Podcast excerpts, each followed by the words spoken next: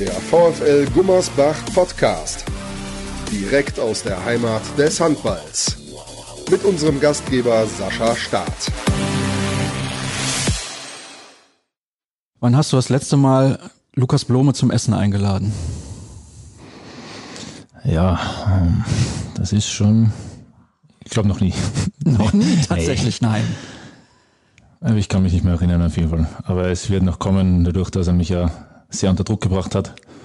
Da in der Folge von dir. Also es wird passieren. Ja, tatsächlich, er hat dich sehr unter Druck gesetzt. Bin ein bisschen enttäuscht eigentlich, dass du, äh, also du hast dem Druck bislang standgehalten irgendwie. Was ist denn da los? Magst du ihn gar nicht? Ich mag ihn sehr, aber es ist halt, Blome erzählt sehr viel, wenn der Tag lang ist und deswegen muss man sich mittlerweile die Sachen rauspicken, die für einen gut sind. Also du sortierst im Prinzip die wichtigen Aussagen und den ganzen Blödsinn, den er erzählt, also 95 Prozent würde ich jetzt mal grob schätzen, passt das? Bist du gut dabei? Ja, vielleicht bin ich da noch zu positiv, also vielleicht 97, 98 Prozent und Nee, es ist schon ganz okay. Hin Ja. und wieder kommt ja auch was Cleveres von ihm. Und das ist dann schon in Ordnung. herzlich willkommen erstmal, Alex. Hi. Alexander Hermann sitzt bei mir beim VfL Gummersbach Podcast und schön, dass ihr auch eingeschaltet habt und reinhört. Bisschen über Lukas Blome mussten wir natürlich am Anfang sprechen. Du bist Schnitzelexperte. Können Deutsche überhaupt gutes Schnitzel machen? Du musst das doch wissen. Es ist schwierig, weil ihr esst alles mit Soße und wir essen Wiener Schnitzel nicht mit Soße. Also das machen wir nicht. Und ich habe jetzt noch nicht zu viele gute Schnitzel hier bekommen, muss ich ehrlich gesagt sagen. Okay, das heißt, du machst das tatsächlich lieber selber zu Hause. Ich mache generell nicht viel Schnitzel. Also wenn ich Schnitzel, dann fahre ich nach Österreich und dann gehe ich irgendwo in ein gutes Restaurant, das ich kenne. Dann esse ich da eigentlich. Ihr esst dabei auch Erdapfelsalat, heißt das ja bei euch, oder? Ja, sagen auch welche. Ich weiß jetzt gar nicht, das ist bundeslandabhängig. Ich glaube, in Wien sagen die das sogar. Aber ich sage ganz normal Kartoffelsalat. Und dann mit Öl, nicht mit Mayo, wie die Deutschen das immer Ja, essen. natürlich mit Öl. Also mit Mayonnaise und so, das ist alles nicht meins. Hm, verstehe. Also ich liebe Wiener Schnitzel, muss ich ehrlich gesagt zugeben. Jetzt bei der letzten Europameisterschaft in, in Wien habe ich auch das ein oder andere Mal, das kann ich ja sagen, ich glaube Schilling heißt das Restaurant, hast du davon schon mal gehört? Ist direkt in der Innenstadt. Bin mir nicht sicher, in Wien gibt es so viel und ich war in vielen, aber es gibt einfach viel zu viele in Wien. Aber du kommst gar nicht aus Wien, du kommst aus Linz. Genau, ja. Ich habe nur drei Jahre lang in Wien gelebt und gespielt und deswegen kenne ich mich auch da ein bisschen aus. Aber ich komme aus der Nähe von Linz eigentlich. Warum fängt man in Linz an, Handball zu spielen? Also, wir wissen, du hast einen Bruder, der auch nicht so schlecht Handball gespielt hat in der Vergangenheit, Maxi Hermann. Und ja, da gibt's vielleicht einen Hintergrund, Vatertrainer gewesen oder die Eltern irgendwie was mit Handball zu tun gehabt? Oder warum Handball? Es war tatsächlich unsere Tante, die uns zum Handball gebracht hat. Wir haben, ich habe auch noch einen älteren Bruder neben meinem Zwillingsbruder. Wir haben eigentlich so mit Fußball begonnen und dann auch ziemlich schnell hat unsere Tante uns dann zum Handball gebracht. Und mein Vater hat sogar erst später, als wir begonnen, der war schon über 30, wie er begonnen hat, als Torhüter. Und das sind wir nicht dabei geblieben werden, dass mein Bruder und ich haben dann ungefähr bis 10, glaube ich, haben wir beides gespielt, Fußball und Handball. Aber wie wir ins Gymnasium gekommen sind, haben wir dann gesagt, ja, wir müssen uns für eines entscheiden, weil es einfach zu zeitaufwendig ist. Und dann haben wir uns für Handball entschieden und das war eine gute Entscheidung auf jeden Fall. Ja, das glaube ich auch. Also immerhin hast du heute deswegen das Vergnügen, mit mir hier zu sprechen. Das wäre Richtig. sonst gar nicht möglich gewesen. Nein, Spaß beiseite. Also ihr habt sehr früh angefangen. Ja, ja, mit fünf Jahren, also sehr zeitig, aber es war auch gut und wir haben da damals bei uns, ein, bei uns ist das Landesliga, das ist dritte Liga. Da haben wir begonnen zu spielen und da haben wir auch gespielt, bis wir 15 waren. Und dann 15 sind wir dann nach Linz, das war so unser erster Profiverein eigentlich, haben wir so Doppelspielberechtigung und so für die erste Mannschaft unter 20 damals. Und dann haben wir das eine Zeit lang da gemacht, war auch eine gute Zeit, war sehr wichtig, weil wir sehr früh gegen Erwachsene gespielt haben. Also mit 15, mit so Sondergenehmigungen brauchst du da in Österreich.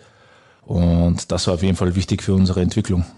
Okay, das ist tatsächlich sehr, sehr früh mit 15 im Erwachsenenbereich. War das manchmal ein bisschen zu hart vielleicht, dass ihr das Gefühl hattet, boah, wir packen das eventuell nicht?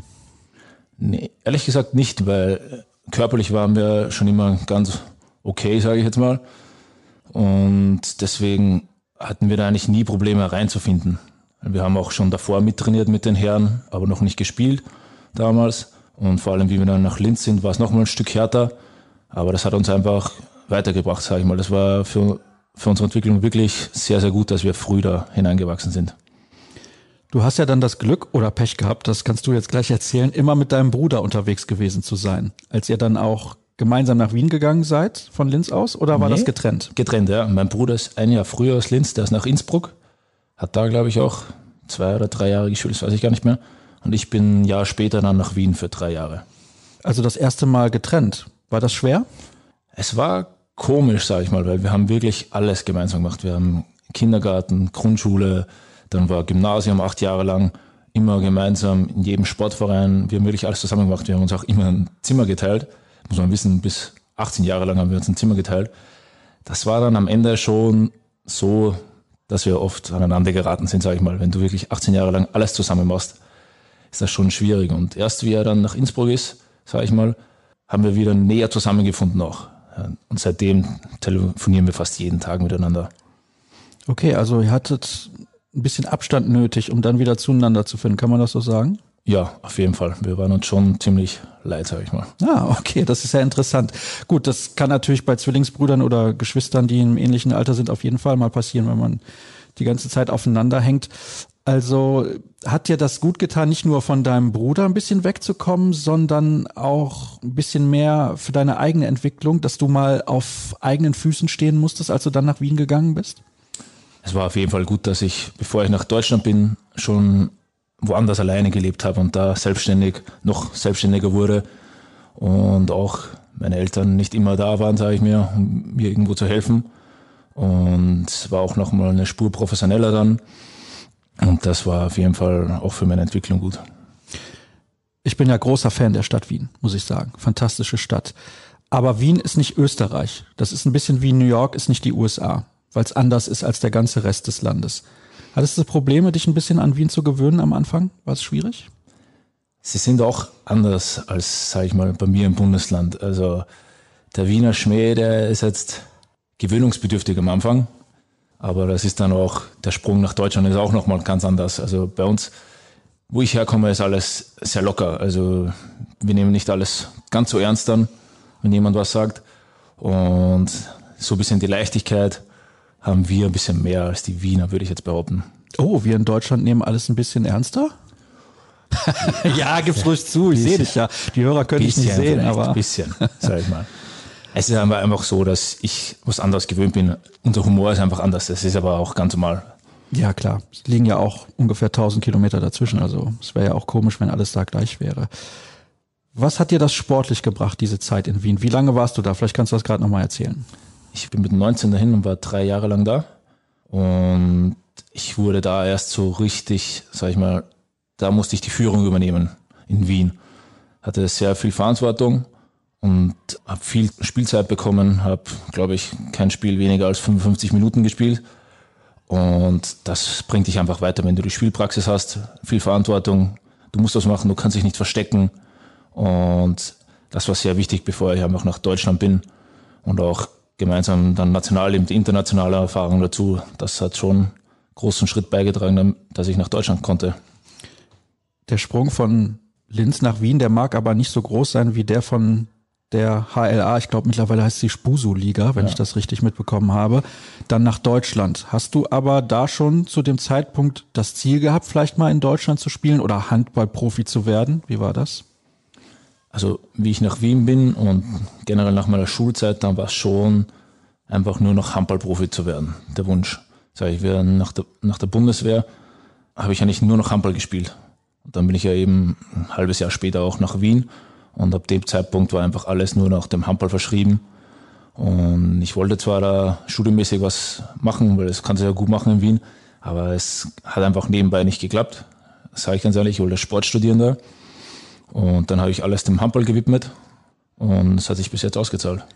Und der Sprung dann nach Deutschland, also klar, es war dein Ziel, aber trotzdem hat es ja noch ein bisschen gedauert, bis das funktioniert hat, nach Deutschland zu gehen.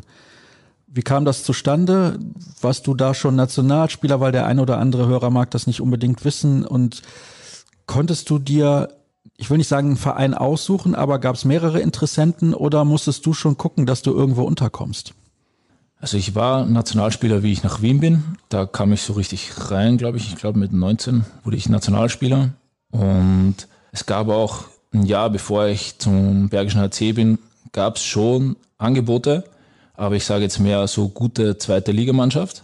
Und dann war halt einfach zu entscheiden, wage ich es jetzt schon, warte ich noch, soll ich mich noch entwickeln und dann haben wir in Wien halt mit unserem Manager damals gute Gespräche geführt und der gemeint, ja, ich soll noch warten. Auch Viktor Schillergi hat damals gemeint, dass ich vielleicht noch ein Jahr warten soll, weil mein Bruder hat dann mit ihm schon beim Bergischen HC gespielt zu der Zeit. Und dann habe ich noch ein Jahr gewartet. Dann hat mein Bruder eben schon beim Bergischen HC gespielt. Und wir hatten damals auch Testspiele mit Wien gegen Bergischer HC im Trainingslager. Und so kam dann der Kontakt auch mit Bergischen HC zustande, dadurch, dass Victor da war, mein Bruder da war, wir uns beim Testspiel gesehen hatten. Und das war eigentlich nur die Option Bergischer HC damals. Aber die Zweitligisten davor, war dir das nicht in Anführungsstrichen gut genug? Du wolltest mehr?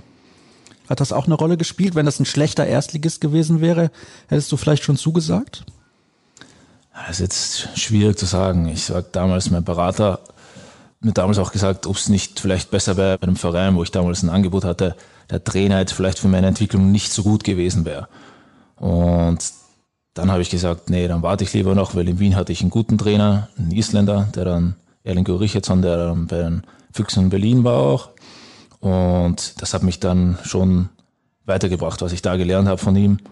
Und deswegen war der Schritt auch ganz wichtig, einfach zu warten, noch ein Jahr abwarten und einfach sagen, dann bin ich bereit. Stimmt, was man hier immer für Namen hört, wenn man einen Podcast macht mit VfL-Spielern. Erlingo Richardson tatsächlich war dann Trainer bei den Füchsen Berlin. Da hat es nicht so gut geklappt, aber ich habe aus seiner Wiener Zeit eigentlich auch nur Gutes gehört. Was hast du für Erfahrungen mit ihm gemacht? Isländische Trainer sind ja total in Mode. Hast du jetzt auch wieder einen? Also ich habe von Erlingur unglaublich viel gelernt. Also auch was trainingstechnisch und so angeht. Und es ist wie bei Gogi. Also da gibt's immer nur 100 Prozent und auch ein guter Satz, der immer gekommen ist von Erlingur und der, glaube ich, Gogi auch schon gesagt hat, ist einfach, dass zum Beispiel Müdigkeit einfach nur im Kopf entsteht bei uns und dass man sich einfach pushen soll. Und das ist einfach so ein Ding, dass man über seine Grenzen geht. Und das muss ich sagen, das war bei Erlengur ganz wichtig. Da hat immer gesagt, ja, es geht weiter, nächstes Training, wir müssen besser werden. Und eben auch wie er trainiert hat. Er ist Sportwissenschaftler und hat auch das Krafttraining selber gemacht. Und damals war es noch so, ja, schön aufpumpen, Hauptsache große Muskeln. Hast du nicht immer alles verstanden, was der Trainer eigentlich damit wollte. Aber im Nachhinein denkst du dir, weil jetzt kenne ich mich auch ein bisschen besser damit aus, sag, das war eigentlich alles, hat er alles Hand und Fuß, was er gemacht hatte. Und auch wie er die Spieler entwickelt hat, eben körperlich mit Antritten und Sprints am Anfang der Woche mega anstrengend und dann wurde es leichter am Ende der Woche. Also es war alles, also der, dem habe ich viel zu verdanken, Erlengur. Ist das schwer, immer diese 100 Prozent zu geben im Training? Weil ich kann mir vorstellen, eigentlich ist das gar nicht möglich. Es ist schwer und du hast recht, es, es ist nicht möglich. Du hast deine Phasen dabei, wo du einfach nicht mehr kannst oder auch manchmal nicht mehr willst. Vielleicht läuft zu Hause nicht schlecht, was du aber ausblenden musst eigentlich.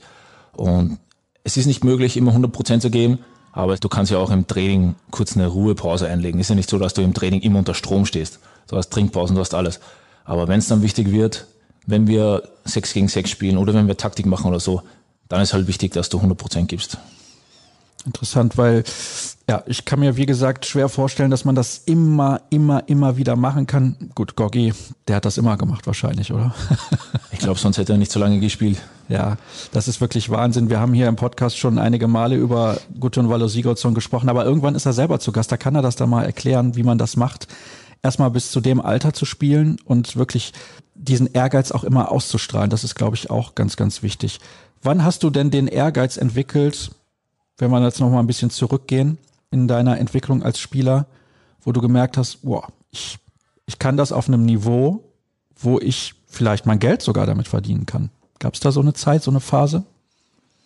Ich glaube, das war wirklich erst so richtig, wo ich sage, wo die Schule vorbei war, wo das alles wegfiel und du gesagt hast, jetzt kannst du dich wirklich auf eins konzentrieren.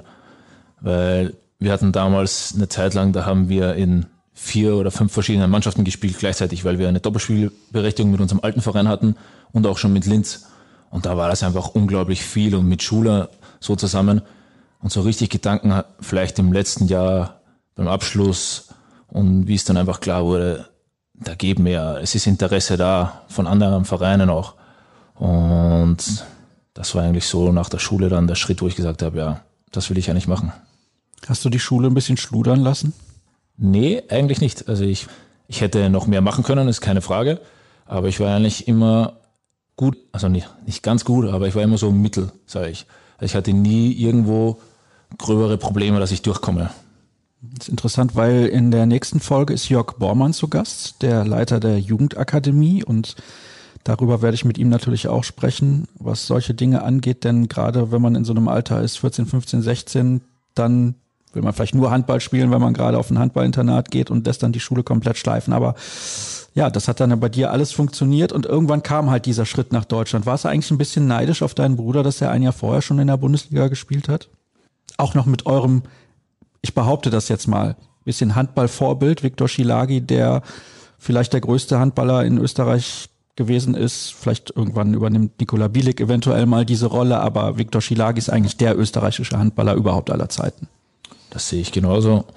Und ich weiß nicht, ob neidisch das richtige Wort ist. Ich wollte es auch unbedingt. Also ich habe mich für ihn gefreut. Also es war, war schon immer so, dass eigentlich der Neid nicht da war bei uns, sondern einfach, dass wir uns gefreut haben. Und wenn der andere es dann hatte, dann wollten wir es noch umso mehr. Und deswegen, mein Bruder hat einfach richtig gut gespielt und hat sich auch in die Ausleihe gespielt, hat schon auch früher, war früher in der Nationalmannschaft dabei, bei Dago Sigurdsson damals schon. Und er hat sich das einfach unglaublich verdient, was er da geleistet hat und auch, dass er nach Deutschland geht ein Jahr früher. Also dich hat das angespornt. Das ist natürlich dann auch ein sehr guter Effekt, so ein schicker Nebeneffekt. Der eine schafft das, das möchte ich auf jeden Fall auch schaffen. Dann war die Eingewöhnung in Deutschland wahrscheinlich für dich überhaupt gar kein Problem. Bruder schon da, das große Vorbild schon da, ich kann das ja sagen, weil ich komme aus Solingen. Man kann da auch ganz in Ordnung leben. Ist jetzt nicht so schlecht, weil man kommt schnell nach Köln und Düsseldorf. Das ist der große Vorteil ja. dieser Stadt. Und Sprache sowieso kein Thema.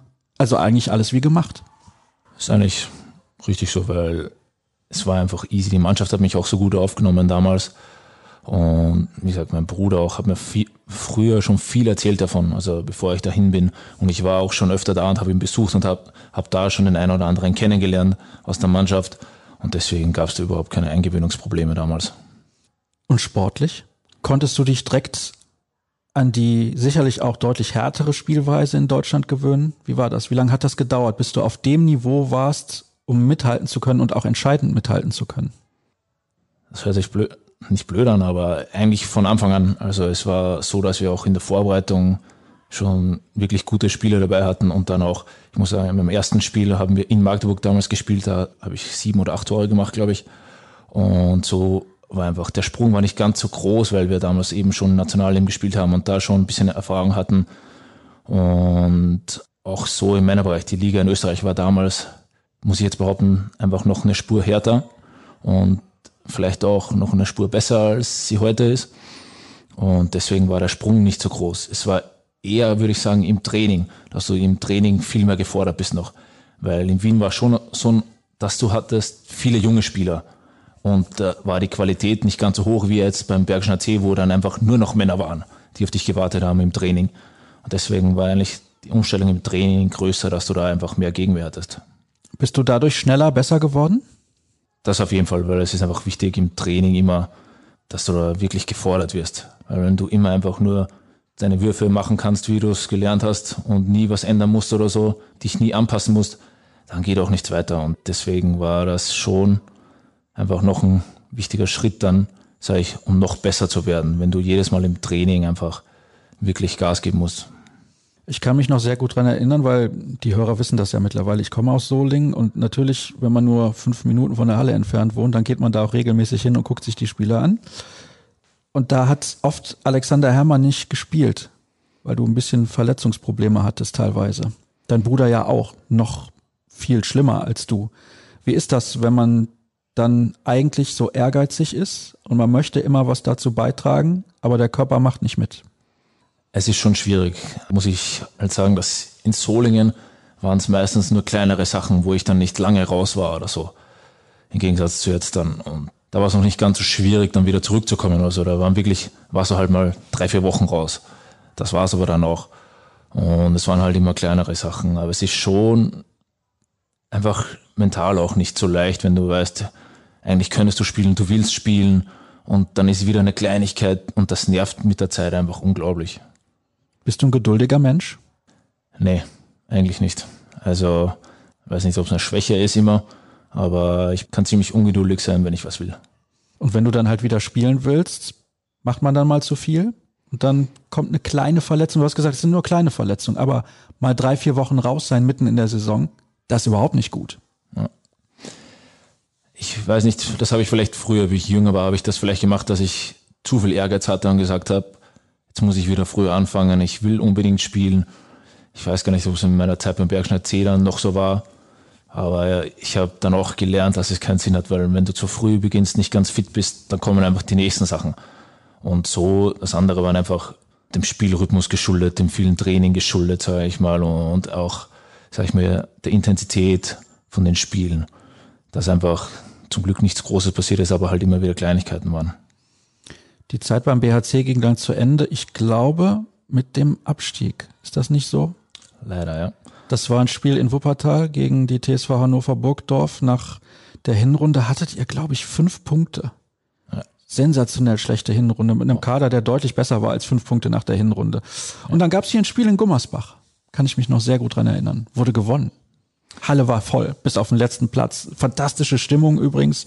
War super, dieses Spiel damals anzusehen. Ich habe gedacht, ja gut, jetzt haben die genug Punkte. Die steigen nicht ab. Jetzt ist das Ding durch. Dann seid ihr doch noch abgestiegen. Und am letzten Spieltag in der Wuppertaler Unihalle, 15 Minuten danach noch, die Zuschauer stehen da und applaudieren und man weiß aber, man ist gerade abgestiegen. Wie geht man mit sowas um? Es war verdammt schwer, weil wie du schon gesagt hast, wir hatten nur fünf Punkte nach der Hinrunde. Und dann haben wir aber eine richtig gute Rückrunde gespielt. Und da denkst du dir, warum haben wir nicht früher mehr Gas gegeben? Warum haben wir uns früher nicht mehr ins Zeug gelegt? was da falsch gelaufen ist. Und dann war es einfach schwierig. Beim Abstieg, beim letzten Spiel habe ich leider auch nicht gespielt, weil ich eine kleine Verletzung hatte. Und dann die ganzen Leute zu sehen, die einfach hinter dem Verein stehen und auch die Mannschaft, wo ich gewusst habe, ich bin ja dann zu Wetzlar und wo ich gewusst habe, jetzt, du lässt sie nicht direkt im Stich, aber du kannst den Weg nicht weitergehen mit den, mit den Spielern, mit denen du jetzt zwei Jahre lang wirklich alles gegeben hast. Und es tat mir einfach richtig leid für die ganze Mannschaft und auch für den ganzen Verein damals. Und es war schon sehr, sehr hart nach dem Spiel. Vor allem eben die Gesichter meiner Mitspieler zu gucken. Und es war umso unglaublicher, wie du gesehen hast, wie die ganze Halle und die ganzen Fans hinter dem Verein stehen und eben nach ewig nach dem Spiel da standen und einfach Standing Ovations gegeben haben.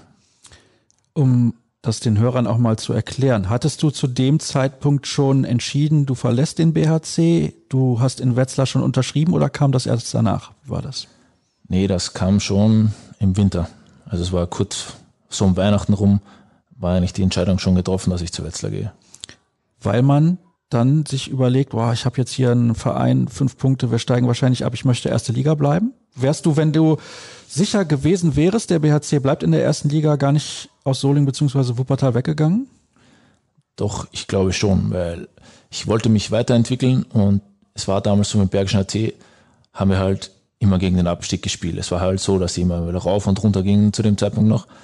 Und ich wollte zu einer Mannschaft, wo ich mich nochmal weiterentwickeln kann und wo einfach die immer fix im Mittelfeld ist. Noch einen Schritt nach oben machen einfach vom Verein her. Und das war eigentlich die Entscheidung. Es war nicht jetzt, weil wir fünf Punkte hatten oder so, sondern weil ich einfach nochmal einen Schritt machen wollte zu einem besseren Verein damals. Du hast da sowohl beim BHC als auch dann hinterher in Wetzlar mit zwei, finde ich, sehr guten Trainern gearbeitet. Man sieht ja jetzt, was Sebastian Hinze leistet mit dem BHC, seitdem die wieder in der ersten Liga spielen. Ich glaube, über Kai Schneider brauchen wir gar nicht sprechen, oder? Es sind auf jeden Fall, du nimmst von jedem, ich formuliere es so, du nimmst von jedem Trainer was mit. Es ist dann unterschiedlich, wie viel du von einem Trainer mitnimmst. Das will ich auch nicht kommentieren. Aber jeder hat so seine Erfahrung, die er an dich weitergibt und bringt dir einfach noch ein bisschen mehr bei, um, damit du einfach besser wirst. Und da war bei beiden Trainern sicher einiges dabei. Wenn du jetzt sagst, du willst das nicht so kommentieren, war da jetzt eine Phase dabei, wo du sagst, das ist nicht so gelaufen, wie du dir das vorgestellt hast in Wetzlar? Es hat sicher Phasen gegeben, die hätten besser laufen können. Und die hätte ich mir anders vorgestellt, sage ich ganz ehrlich. Und weil du nicht die Leistung gebracht hast oder weil du vorher eine andere Erwartung hattest an das, was in Wetzlar passiert? Hast du dir mehr ausgerechnet? habe ich, sage ich ganz ehrlich. Es sind natürlich dann Verletzungen dazwischen gekommen, aber ich habe mir damals erwartet, dass ich einen größeren Schritt mache und da eben auch mehr, soll ich es nennen, Unterstützung habe vom Trainerteam, ganz vorsichtig formuliert. Und ich habe wieder einiges dazugelernt im Wetzlar, aber es, ich habe mir das anders vorgestellt. Ich habe auch gedacht übrigens, als du damals dahin gegangen bist, wow, scheint ein guter Schritt zu sein. Da muss jetzt aber auch der nächste Schritt sozusagen kommen. Also, dass Alexander Herrmann ja Potenzial hat als Handballspieler, konnte man vorher beim Bergischen HC sehen. Wie viel Verletzungen hattest du denn in diesen zwei Jahren in Wetzlar, die dich vielleicht auch entscheidend rausgeworfen haben, wo du sagst, ah, wenn das nicht gewesen wäre, hätte ich es vielleicht noch gepackt. Vielleicht hätte ich auch noch mehr bringen müssen. Gehören ja immer zwei Seiten dazu. Ich habe vielleicht auch nicht das gebracht, was ich hätte bringen müssen, um die Trainer vielleicht so zu überzeugen, die eventuell Zweifel hatten, weil das hört sich ein bisschen so an, dass sie nicht komplett von dir überzeugt waren, aber dass du auch, wenn du überragend bist, dann müssen sie dich ja aufstellen. War da vielleicht auch ein Tacken zu wenig von dir? Es ist gut möglich, dass das auch eben durch Verletzungen zustande kam. Ich habe leider in den zwei Jahren im Wetzlar zweimal im Januar eine Verletzung mitgebracht vom Nationalteam. Und das ist natürlich denkbar blöd gelaufen, weil ich habe dann viel verpasst.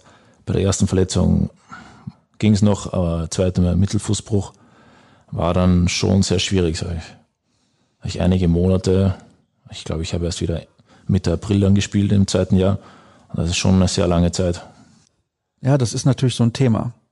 Bei, ich nenne da jetzt mal den Namen Andy Schmid, ist das jahrelang so gewesen, im Januar immer schön frei gehabt, ja, konnte dann super spielen, weil er sich nicht anstrengen muss, den Körper richtig ausruhen. Und bei dir war das ja anders ab einem gewissen Zeitpunkt, weil Österreich ja dann so, ich sag mal, ab 2015 regelmäßig immer für die Turniere qualifiziert war. Ich glaube sogar 2014 bei der EM in Dänemark wart ihr das erste Mal qualifiziert und habt dann ab 2015 fast eigentlich jedes Jahr bei den Turnieren mitgespielt. Was ja für dich eher schlecht war, für deinen Körper, oder nicht? Man möchte das, man möchte sich immer qualifizieren, sagen, boah, ist für den Handball in Österreich super, wir kriegen dann nochmal eine Plattform, die Spiele kommen im ORF und so weiter und so was. Ist ja alles super für den Handball. Je mehr TV-Zeiten und so weiter, damit diese Aufmerksamkeit da ist, damit auch junge Kinder wieder anfangen, Handball zu spielen. Und dann passiert genau das, wo man jahrelang darauf hingearbeitet hat. Und für dich läuft das eigentlich, ich sag das jetzt mal so, komplett beschissen. Es ist schon, man sieht immer nur die Verletzungen. Und dann sieht so aus, ja, vielleicht hält sein Körper das nicht aus oder keine Ahnung, vielleicht ist es einfach wirklich zu viel für ihn. Aber wenn man sich die Verletzungen ansieht und wenn jemand Ahnung hat, der davon sprechen kann, dann sieht man, dass die Verletzungen unglaublich viel Pech waren. Meine erste Verletzung da bei der EM in Kroatien ist mir einer so ins Knie reingefallen, dass die eigentlich gesagt haben, eigentlich müsste da viel mehr kaputt sein und nicht nur ein Knochenideen da drinnen sein. Und dann beim Mittelfußbruch, bei beiden Mittelfußbrüchen war es jetzt so, dass ich noch in München beim Spezialisten war und der gesagt hat, deine Füße sind eigentlich wirklich nicht schlecht für einen Handballer. Es war einfach unglaublich viel Pech, hat der mir gesagt. Und das waren so Dinge, wo ich mir denke, was, was hätte ich da mach, dagegen machen können? Jetzt vor der Heim-EM bin ich auf dem, mit viel Schwung auf dem Fuß gelandet und dann war es halt wieder vorbei. Also das waren alles Sachen, wo ich sage, mein Körper hätte mitgemacht. Ich war fit, aber es ist halt einfach so im Handballsport, dass einfach auch Pech dabei ist manchmal. Das sind dann zwei Turniere hintereinander gewesen. WM 2019 ist für dich ja auch relativ bescheiden gelaufen, so kann man es, glaube ich, sagen. Und dann okay, gehst du ja hin und denkst, Verein nochmal gewechselt, Turnier im eigenen Land, habe ich richtig Bock drauf, in der Stadt, in der ich auch mal gelebt habe. Also das ist ja was Besonderes dann. Sag mir mal und auch allen Hörern, wie verarbeitest du das? Wie ist das für dich möglich, damit umzugehen? Du hast ja eine Erfahrung jetzt mittlerweile über all die Jahre und ich rede jetzt nicht nur von den beiden Verletzungen quasi direkt vor Turnierstart, sondern insgesamt lernt man ja als Leistungssportler irgendwann damit umzugehen wie mache ich das? Du hast eben ja schon erwähnt, am Anfang vielleicht wolltest du ein bisschen zu viel und dann hast du gemerkt, okay, bei Verletzungen muss man eben diese Geduld haben. Aber wenn so ein Schlag kommt, ein Heimturnier spielt man ja nicht alle zwei Jahre. Wie gehst du damit um? Also jetzt im Januar war es ein richtiger Schlag in die Fresse, das sage ich einfach ganz klar. Es war ein Tag vor Beginn der Heim-EM und wie ich da die Diagnose bekommen habe, kann ich ganz ehrlich sagen, habe ich einfach nur mal geheult. Da war ich so am Ende kurzzeitig, dass ich einfach nicht mehr konnte. Da war es einfach das zweite Jahr hintereinander und dann noch so ein Höhepunkt, den ich wahrscheinlich nie wieder erleben werde in meiner Karriere. Das war eine Zeit lang sehr schwer zu verkraften. Und ich war dann auch bei der Mannschaft noch, ich war beim ersten Spiel da, um zu sehen, was die Mannschaft dann geleistet hat. Habe mich mega gefreut, aber es hat umso mehr wehgetan, wie ich gesehen habe. Die Halle ist immer voll bei unseren Spielen. Und es war immer Gänsehaut pur, vor allem beim ersten Spiel, die Hymne und so zu hören. Und das war ein paar Wochen lang, also bis die eigentlich die EM vorbei war, war es echt schwierig für mich. Machst du dir da jetzt noch Gedanken drüber oder sind solche Sachen für dich dann passiert und dann musst du das auch irgendwann abhaken, damit es weitergeht? Weil im Leistungssport ist das, was gestern passiert ist, im Prinzip gar nichts mehr wert am nächsten Tag. Ich habe das dann nach der EM ziemlich schnell abgehakt. Ich meine, ich würde lügen, wenn ich nicht sagen würde, dass ich, es kommt immer wieder mal in den Kopf, was gewesen wäre, wenn ich da gespielt hätte und wie das für mich verlaufen wäre und so. Aber im Endeffekt war das schon immer so, dass ich dann kurz nach dem Ereignis gesagt habe, ja, kann es so nicht mehr ändern. Jetzt liegt die volle Konzentration einfach darauf, dass du wieder fit wirst. Und das war einfach dann für mich ziemlich schnell wichtig. Ist es vielleicht, auch wenn du wahrscheinlich jetzt sagst, nee, nee, auf gar keinen Fall, für dich besser in der zweiten Liga zu spielen momentan? Das ist jetzt schwierig zu beantworten. Ich weiß nicht, ob es besser ist. Ich glaube, dass letztes Jahr könnte es vielleicht gut gewesen sein, weil ich einfach spielen wollte. Ich wollte einfach spielen, ich wollte Spaß haben und das war einfach wieder gut, eine Mannschaft zu haben, wo es richtig, auch richtig Spaß macht, mit der zu spielen und Erfolge zu feiern. Das war nach der, ich nenne es mal Leidenszeit davor, einfach wichtig auch für den Kopf und für mich wieder da reinzufinden, dadurch, dass ich einfach auch Spielpraxis gebraucht habe. Und das eine Jahr vielleicht gut, ich sagte, jetzt müsste ich nicht unbedingt noch zweite Liga spielen. Jetzt wäre ich schon froh, wenn es schon die erste Liga wäre, aber es ist einfach so und jetzt haben wir einfach dieses Jahr das Ziel. Es war ein bisschen ärgerlich letzte Saison, weil ihr gerade so in Schwung wart. Ja, es ist ganz blöd gelaufen, das kann man einfach so sagen. Und wir waren immer oben dran, haben vielleicht auch einfach ein, zwei Spiele zu viel hergeschenkt. Und deswegen haben wir das am Ende nicht geschafft. Also es hätte alles passieren können. Wir hätten noch erster, zweiter, keine Ahnung, welchen Platz wir am Ende gehabt hätten. Und es ärgert natürlich, dass du einfach dein Ziel nicht weiter verfolgen kannst, obwohl du knapp dran bist. Wenn man dich so sieht von außen, dann könnte man meinen, und wenn man dir ja auch so zuhört, du bist eher ein ruhiger, introvertierter Typ. Stimmt das? Das stimmt auf jeden Fall. Also ich muss erst mit jemandem warm werden, sage ich mal, damit ich mich richtig öffne und auch, ich nenne es mal, der lustige Kerl bin, der ich eigentlich auch bin. Und am Anfang bin ich schon immer, ich würde sogar manchmal ein bisschen als schüchtern bezeichnen auch. Und da halte ich mich gerne mal zurück. Ist das für dich dann einfacher, ohne Zuschauer zu spielen im Vergleich zu deinen Mitspielern, wo du weißt, die sind unfassbar emotional? Nee, das würde ich nicht sagen, weil am Handballfeld muss ich sagen, wenn dann gute Aktionen und so kommen, also am Handballfeld bin ich emotional. Da gehört das dazu und wenn die Halle tobt, dann tobe ich auch. Also ich hätte gerne Fans, richtig gerne Fans jetzt bei den Spielen dabei. Das war in der ersten Folge, da hat Tim Schneider gesagt, er wird sich erst dran gewöhnen müssen, vor so wenigen Zuschauern zu spielen. Und jetzt gibt's halt gar keine. Da gab's dieses Heimspiel dann zuletzt gegen Hüttenberg. Wenn man dann diese Halle kennt, wenn die Proppen voll ist, wie verändert sich dein Spiel dadurch? Verändert sich das überhaupt? Es darf sich nicht verändern. Und jetzt musst du es einfach schaffen, dass du nicht glaubst, dass irgendwie so ein Testspiel ist oder so, wo einfach auch mal keine Zuschauer sind. Jetzt musst du halt wirklich den Kopf immer beim Spiel haben und du weißt jetzt, jedes Spiel zählt genauso zwei Punkte und du brauchst die Punkte dieses Jahr, weil du weißt nicht, wie die Saison verlaufen wird. Und deswegen ist schon eine Umstellung im Kopf, aber vielleicht ist auswärts auch mal kein Nachteil, wer weiß, wenn da besondere Fans sind. Besondere Fans, sagst du ja. Okay, ja gut, wir sind ja nicht im Fußball, haben wir noch einigermaßen Glück gehabt. Aber ich habe zuletzt mal eine Geschichte gehört aus dem Basketball. Da hat eine Mannschaft A bei Mannschaft B gespielt und die dürften Zuschauer haben. Halle war voll bis auf den letzten Platz. In den letzten zehn Minuten hat die Gastmannschaft keinen Pfiff mehr für sich bekommen. Das hat dann schon eine Auswirkung auf so ein Spiel. Ja, auf jeden Fall. Es ist auch, wenn die Fans da sind und Druck machen auch auf die Schiedsrichter. ich stecke jetzt nicht in den Schiedsrichtern, aber ich könnte mir vorstellen, dass hin und wieder dann schon auch ein bisschen beeinflusst werden durch die Fans. Deswegen kann es auch zu Hause ein Nachteil sein, wenn du einfach keine Zuschauer hast. Aber ihr seid sportlicher sehr gut aufgestellt. Die Mannschaft macht den Eindruck, als wüsste sie, welche Fähigkeiten sie auch hat. Das ist zumindest so mein Gefühl, wenn man die Mannschaft spielen sieht. Was hat sich denn verändert von Torge Greve zu Gudjon Waller Sigurdsson? Ist das Training anders? Ist die Ansprache deutlich anders? Weil es sind ja schon unterschiedliche Charaktere. Wie ich vorher schon gesagt habe, jeder macht sein Training anders, jeder gestaltet es anders, jeder hat andere Ansätze. Und es war bei Torge auch viel Gutes dabei. Es liegt auch nicht immer nur am Trainer oder so, es liegt einfach auch an der Mannschaft, wie sie es umsetzt. Und ich würde sagen, wir haben noch mal ein bisschen mehr Disziplin dieses Jahr, dass wir einfach auch die Anforderungen an uns umsetzen.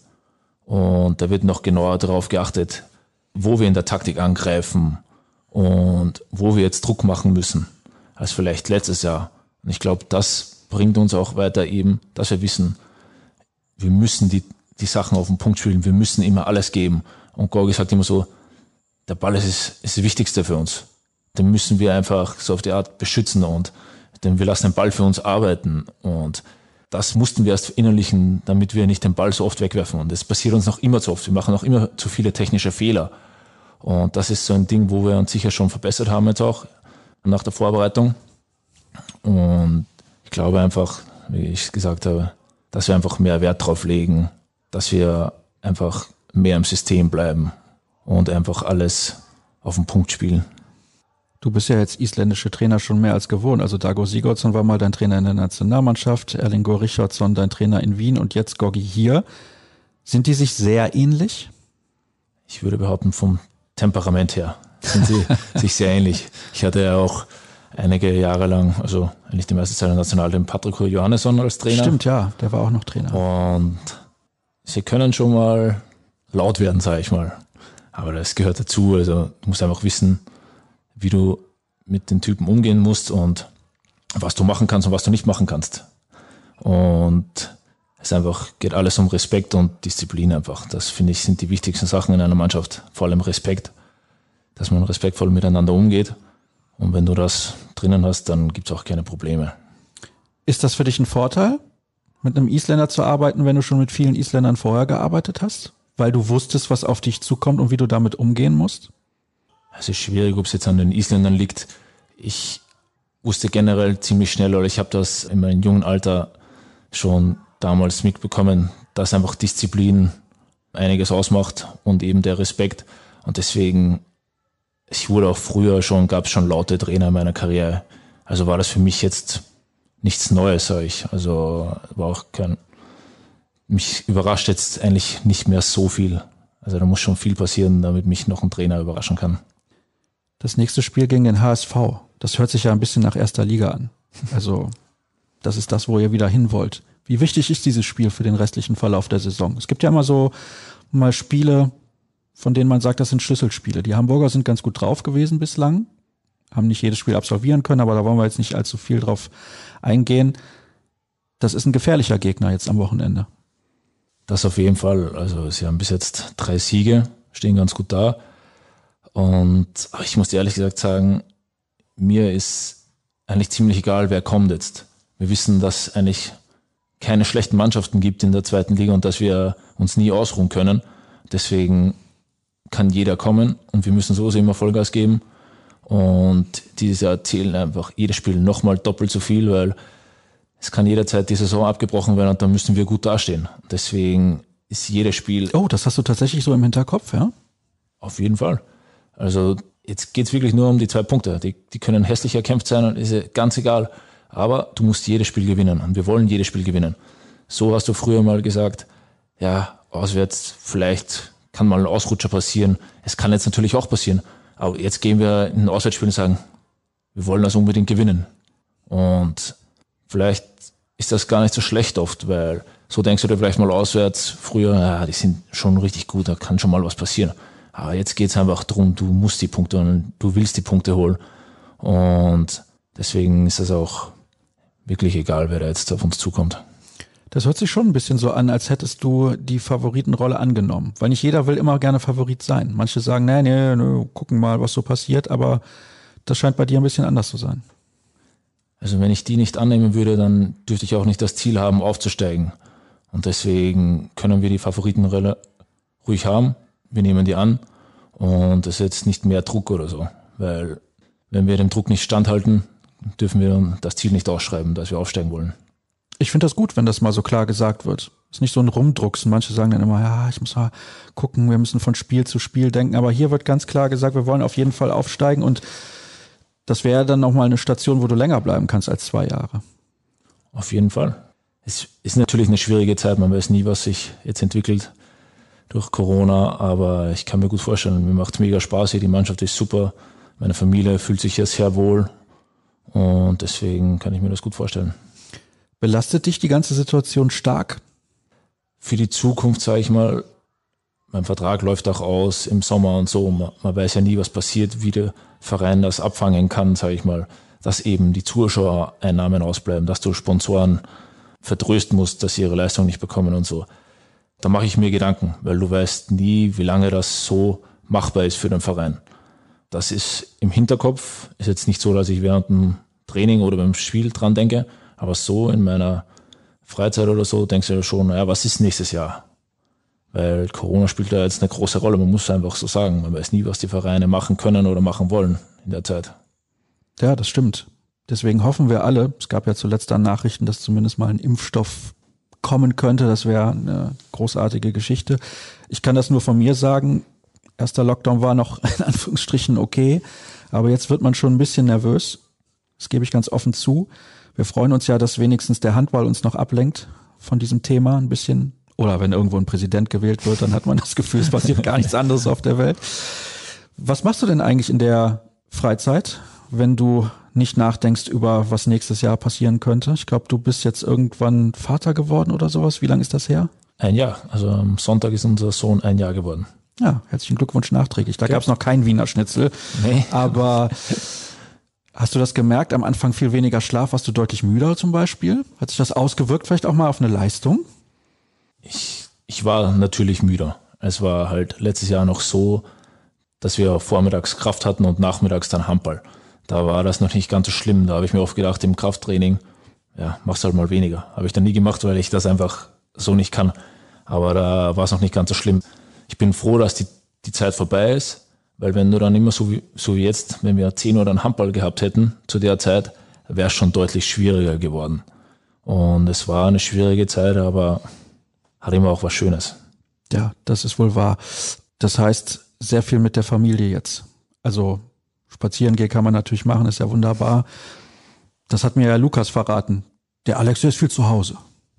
Das ist richtig. Also wenn ich nach dem Training bin ich einfach gern zu Hause und wir haben das jetzt viel gemacht, dass wir auch dann auch öfter essen gehen oder einen Kaffee trinken, wie es so schön war jetzt im Sommer.